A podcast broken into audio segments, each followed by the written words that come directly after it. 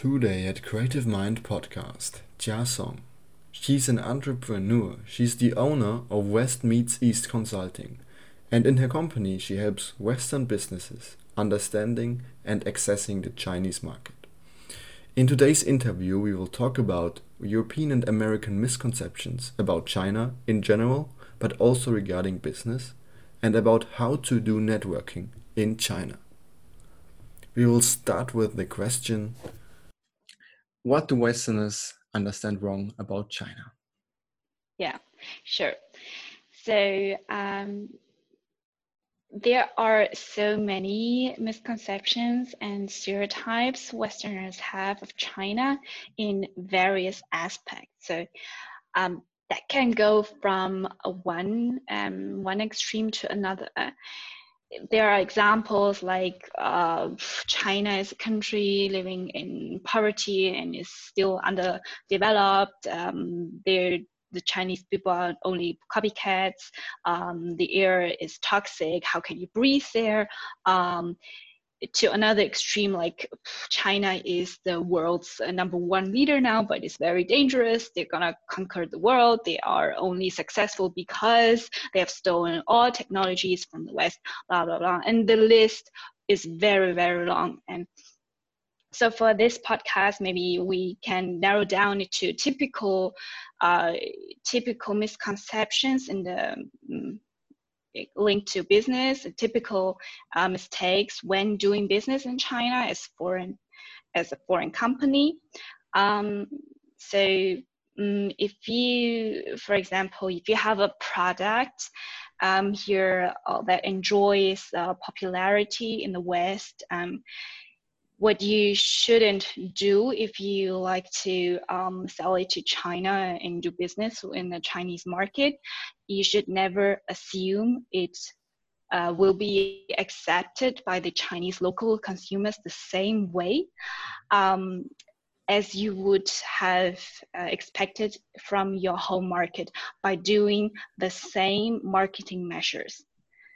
Um, what I mean by that, like, um, first of all, you need to understand that the the golden years of foreign brands that enjoy such a popularity in China, these years are over. Yeah. Okay. Is this also, for yeah. example, relevant for Daimler? Also, like the real famous brands like yeah. Mercedes, right? Like at the moment, for example, maybe you can look at Volkswagen, and they're like the leader in the Chinese automobile industry. So do you also like, for example, see a change in that in the yeah, future? It, it, yes, exactly. So um, you see uh, there, especially the, the young generation, um, talking about the um, post 90s and the gen, generation Z, um, the, these strong um, consumer uh, forces in China um, they're now strengthening um, their own culture confidence. And um, they grew up in an era when um, China experiencing is experiencing an um, astonishing growth, right? And um, they're experiencing the the turning point from uh, being just uh, cheap copycats to also technology leader in certain areas, especially um, when we're talking about, you mentioned the automotive sector.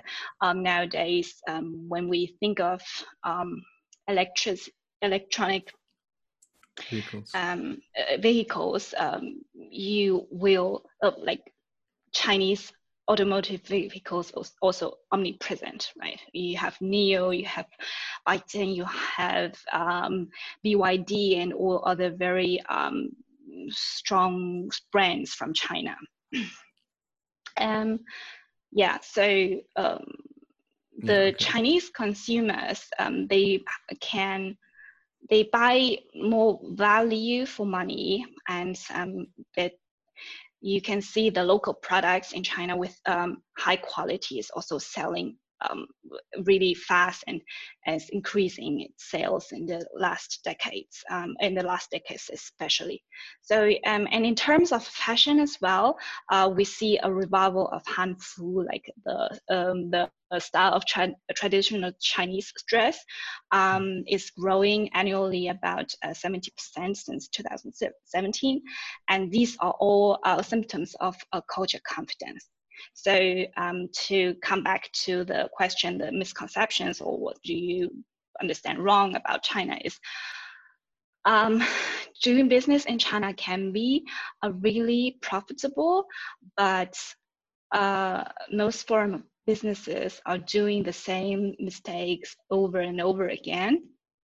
Um, which one to avoid first, or how to avoid first is you for that you have to understand that um, going to China, expand to China means to start over again. So the first step you need to do is you must localize your product for the China market to adapt to the local needs. Um, either you adapt or you die. It's very mm-hmm, simple. Mm-hmm. Um, yeah. So yeah. so maybe also what you mentioned in the past it was easier for German companies to sell in China, right? And now there's this patriotism. So maybe also a big mistake is, especially nowadays, and this can have increasing damage for companies having business in China that they don't that they're too arrogant. Like they say, we have made in China, uh, we have sorry, we have made in Germany, we have made in Germany. Uh, but this is not really true anymore if you sell in China because Chinese people they nowadays want made in China, not made in Germany, right? Um, I think it's uh, we have to differentiate about uh, patriotism and cultural confidence. Mm-hmm. Um, it's um, what we shouldn't assume uh, people in China um, that they now only want to buy their own products or made by locals for locals. It's not because of patriotism, rather than just um, because maybe the the brands or the product developed, designed, and produced by local uh, manufacturers, they um, tend to grab the local consumers' attention in a better way and know how to market or, or the, message, the mm-hmm. marketing message um, hits exactly the or nails it, like hit the yeah, you know what I mean. Um, and um, that's um, one point. And mm-hmm. um, of course, the as a foreign brand, if you nowadays, if you think, okay, I'm I'm gonna march into the Chinese market and everyone is gonna look at me, look up to me like God. No, this this time is over. You really need to uh, invest a lot of effort into first understanding the market, learn the language, learn the culture, the history, the mindset, the lifestyle, the, the values, everything, everything that help you to understand the market and the local consumer behavior better. Because the level of difference from the West is shocking. And um, therefore, your product, your services, your positioning um, your price, the promotion, eh, the, the marketing approaches, and everything need to be tailor made um, specifically for the Chinese market. Mm-hmm. Yeah, so you're also um, active, or you have an M and A background, and you're also consulting regarding company takeovers, for example, in China, right? I, I come, yes, I come from a um, accounting finance background um, during university times I've majored it.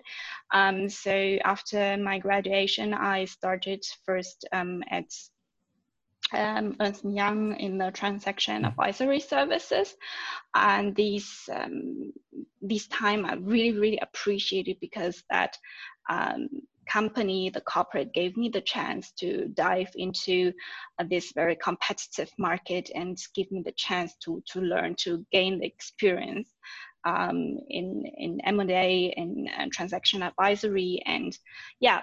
So, but that was some years ago. Um, just uh, maybe the the question or the the answer to how did I end up here and why I um, changed um, my employee um, status to uh, self-employment. Um, so um, that is uh, mainly due to one um, major reason.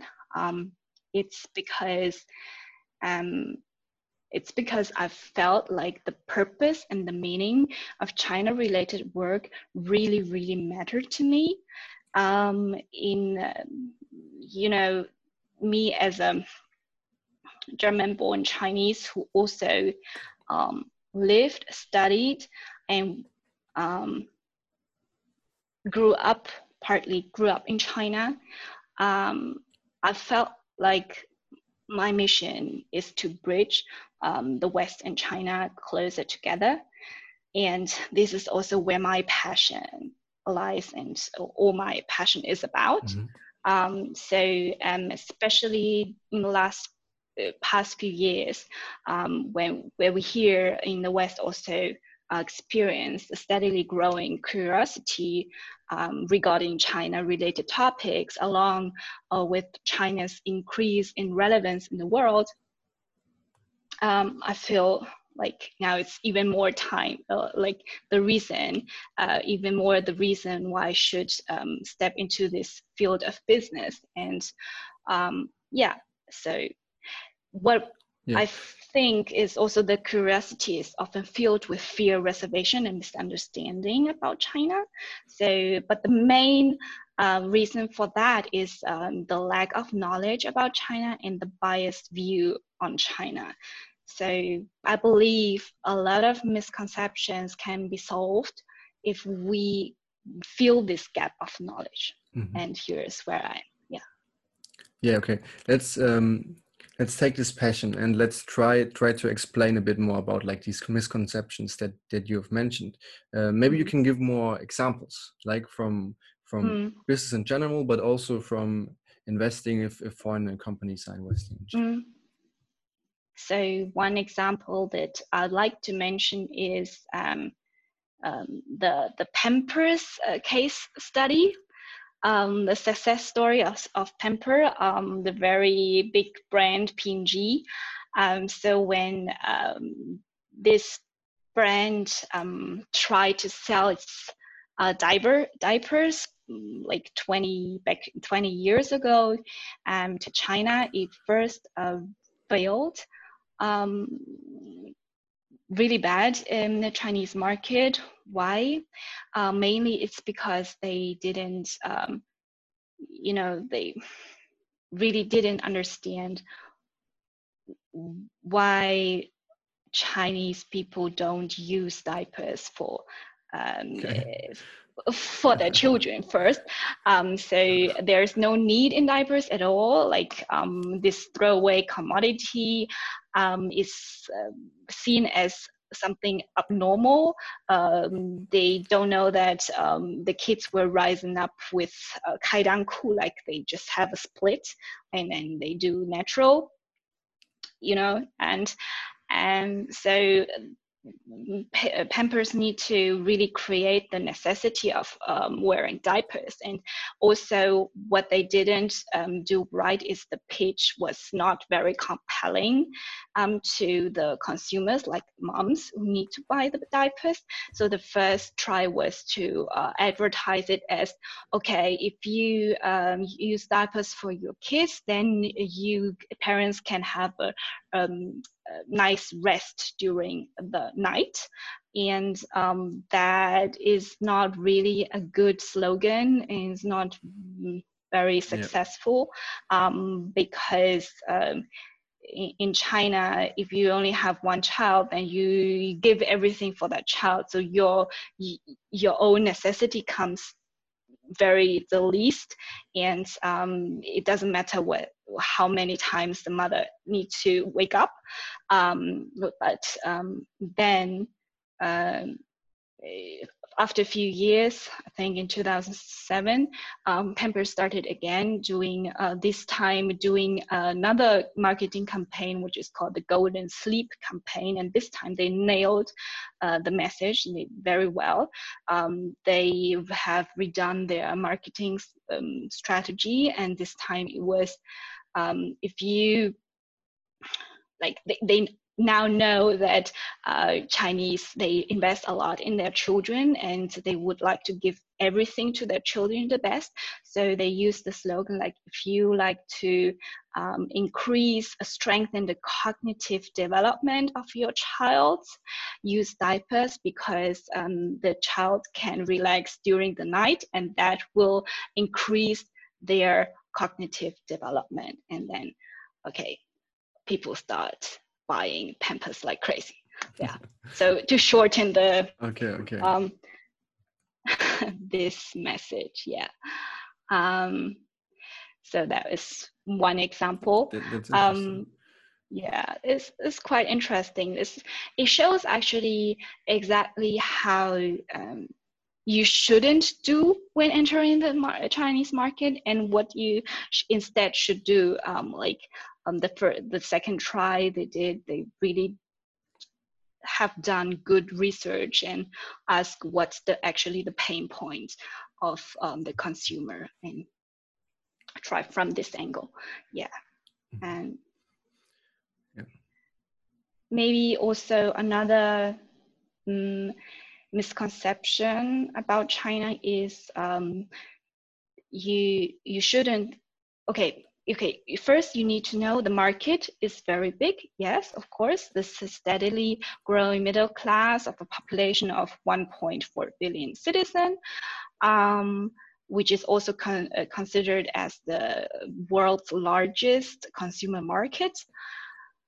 But you also should know that not every product is suitable for uh, Chinese consumers. Mm-hmm. So avoid wrong predictions and avoid overconfidence. Um, an example is um, what I can tell maybe the you know the usage of deodorant.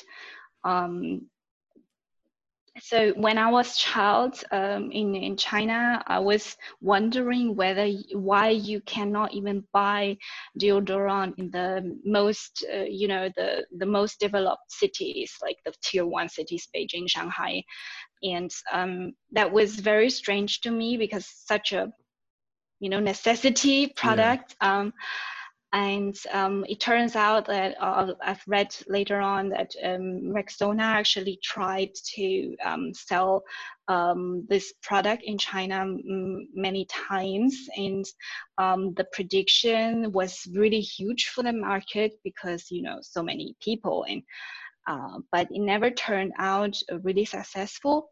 It's a big reason behind that is um, people just there they don't have the same issues like we would have here in the west. Like the odors uh like may i don't yeah, want to be yeah you know this is different. And um, you need really to don't over um, overestimate and really ask the locals.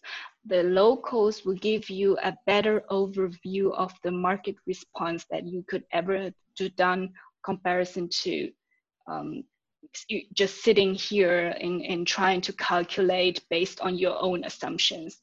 Try to ask the locals' opinion and their honest opinion and what they will recommend to you is really, really helpful.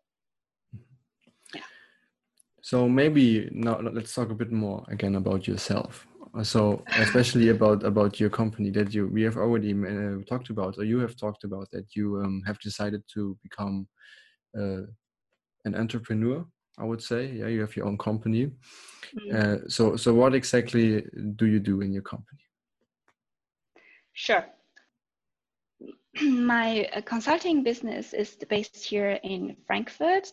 Um, I mainly provide um, smaller Western companies, mainly German ones, uh, with market services, um, entry services to China that will include market intelligence, um, brand localization, um, business matchmaking services in China. Um, and I also give uh, workshops on intercultural competencies. Um, so mainly it's about um, the first um, contact or the first um, uh, you know, provide knowledge for companies that would like to expand their businesses to China.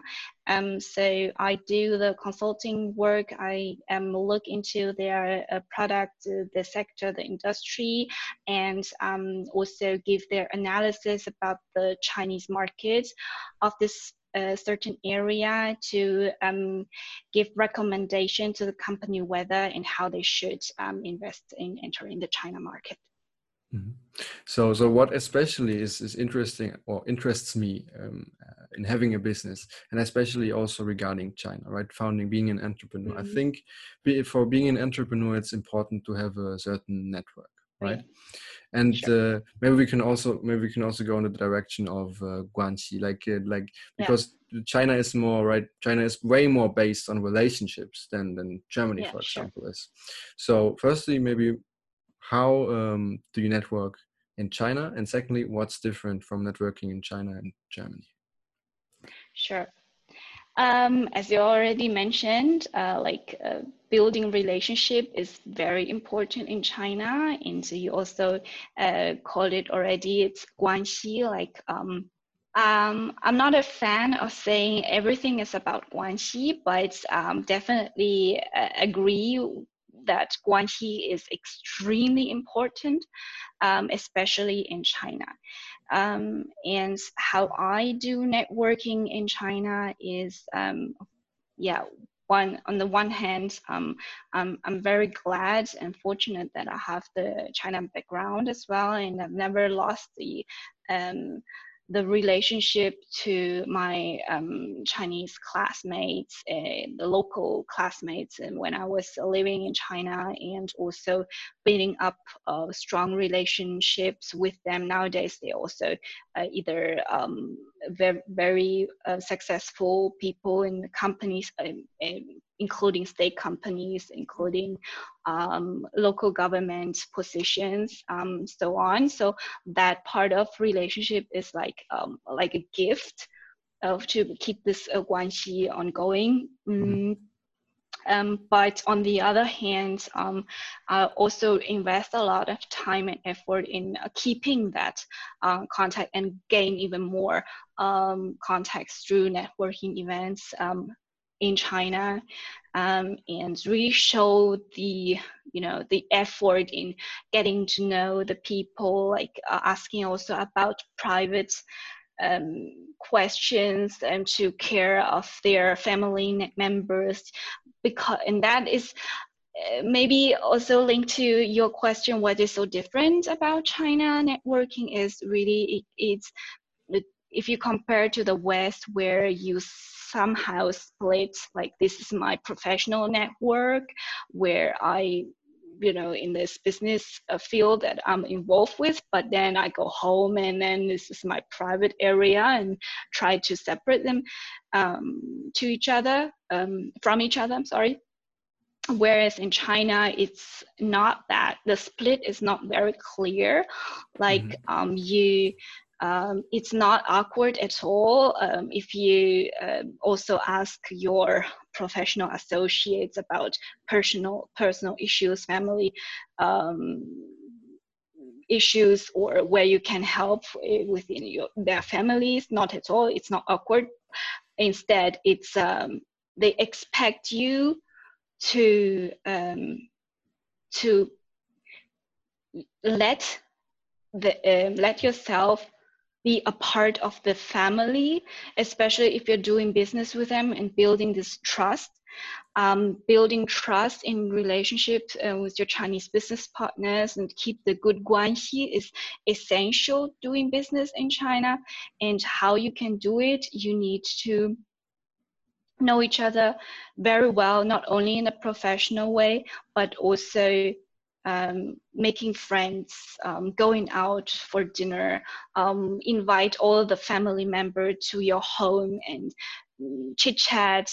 Um, so I, th- I would think, yeah, that's um, very mm, big um, difference. Yeah, yeah, that's that's yeah. funny because I exactly when you said it, I also thought about this aspect because I've read about it before, like that. Uh, family and uh, or like private private private life in in Germany is like totally divided right from Yeah. jobs from your job from work but in China it's closely related right you can it's normal Mhm. to talk about really personal stuff with your A- absolutely. colleagues yeah Yeah, absolutely. And um, this the there is a reason behind it, um, like the why the building good guanxi in the business uh, aspect is so important. Um, so here in the West, we uh, rely on you know we, we rely on black on white the law.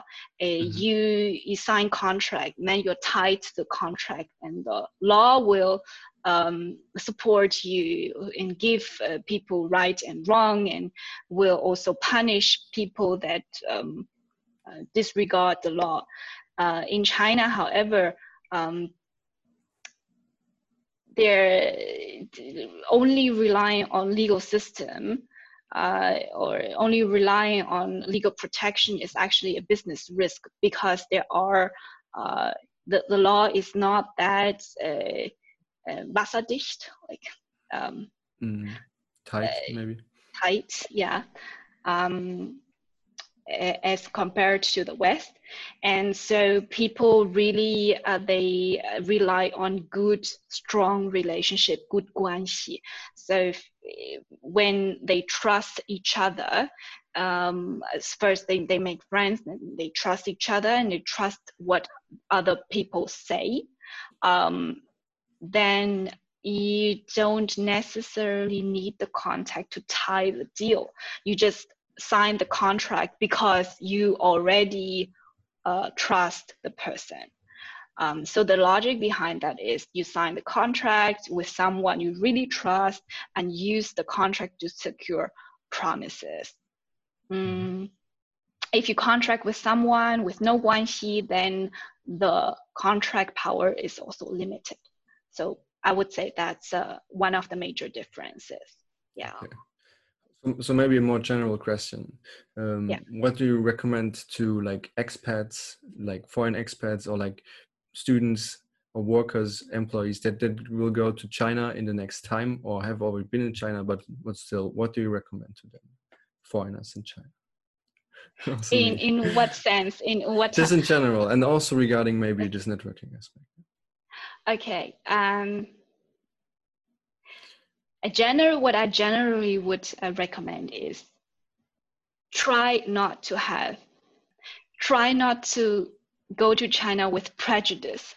hmm Um, so if it's possible for you to forget uh, what Western media um, tell about China, then try to forget as much as you can and instead um, read books about China history, read books about China culture, Mhm. um, mostly um, those try to grab to books that are uh, provide unbiased view. I know it's hard. Um, I can also recommend some later, um, but um, it's I, I don't think it's a good um, requirement or it, it's a it's a good way to go to China with um, all the prejudices you have uh, maybe you, you you gained actively or passively in the past and go with this prejudice to China and see it, China from the angle that you have already somehow developed in the in the past. Yeah. So learn about the culture, learn about people, talk to locals, um, learn about the history. Um, yeah. Great.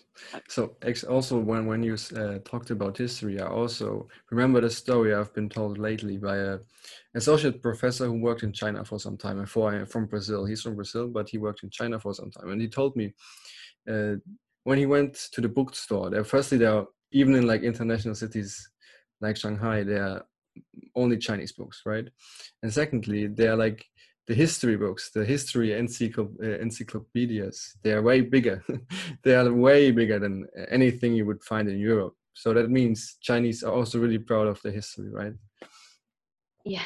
Yeah. China has a history of around um, roughly 5,000 uh, years. So although Chinese uh, political system um, is totally different from what we know or um, what we're used to here in the West, mm-hmm.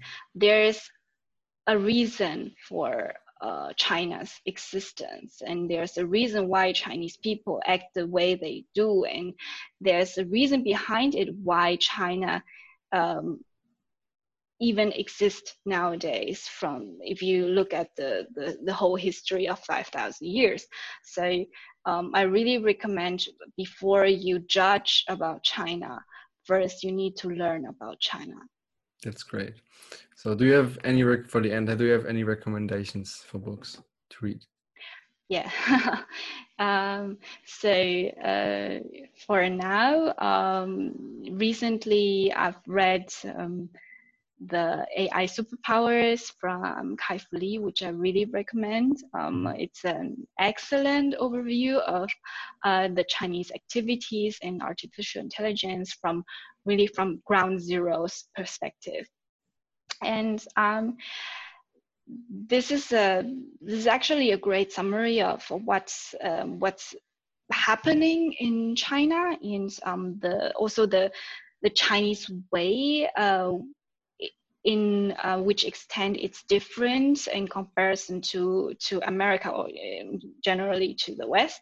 And um, the author, whose name is Kai-Fu Lee, um, he, uh, in my point of view, he did did really a smart analysis on um, also on the human AI coexisting um, co- yeah coexistence um, about that. He made his, his own assumptions and his outlook.